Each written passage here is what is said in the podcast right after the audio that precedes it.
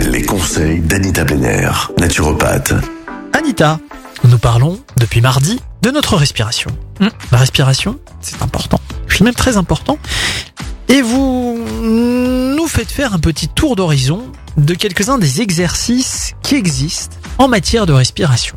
On va parler aujourd'hui de la respiration carrée. Alors c'est une excellente alternative quand vous cherchez un moyen pour évacuer le stress. Dans tous les cas, la technique est ainsi nommée parce que le schéma de respiration qu'elle implique peut être symbolisé par un carré.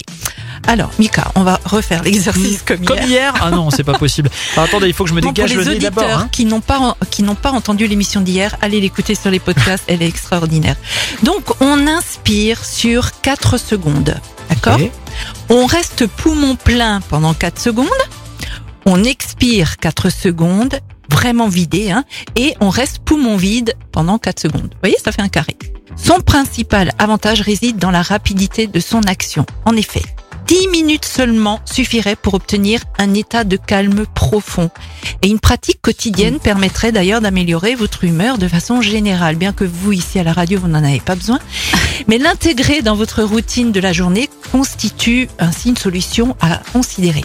D'autant plus que la mise en application est très simple. On peut associer également ces respirations avec des huiles essentielles à mettre sur la face interne du poignet. Et l'antistress, euh, par définition en huile essentielle, est le petit grain bigarade. Donc on respire mieux, surtout si on va en extérieur et si on peut aller dans la nature, ben on y va. Près des arbres, c'est très bien. Ou à la montagne, dans une forêt en montagne, c'est encore mieux. Ouais.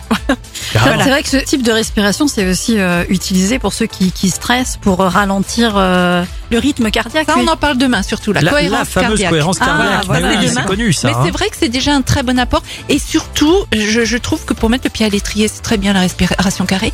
Et on peut également la proposer aux enfants. Ah oui. Ah oui. Alors, s'ils n'ont pas une capacité thoracique très importante, au lieu de faire 4 secondes, on le fait Et sur de- 5 secondes. Ah oui. Euh, non, c'est Non, l'inverse. c'est le contraire. hein, Oui, parce que je me suis dit. Oui, oui, tout à fait. Sur deux Euh, secondes. 5 secondes, voilà, c'est ouais. beaucoup. Ouais.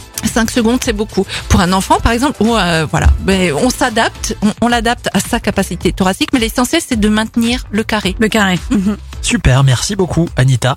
Demain donc, vous l'aurez compris, la cohérence cardiaque. À demain. Retrouvez l'ensemble des conseils de DKL sur notre site internet et l'ensemble des plateformes de podcast.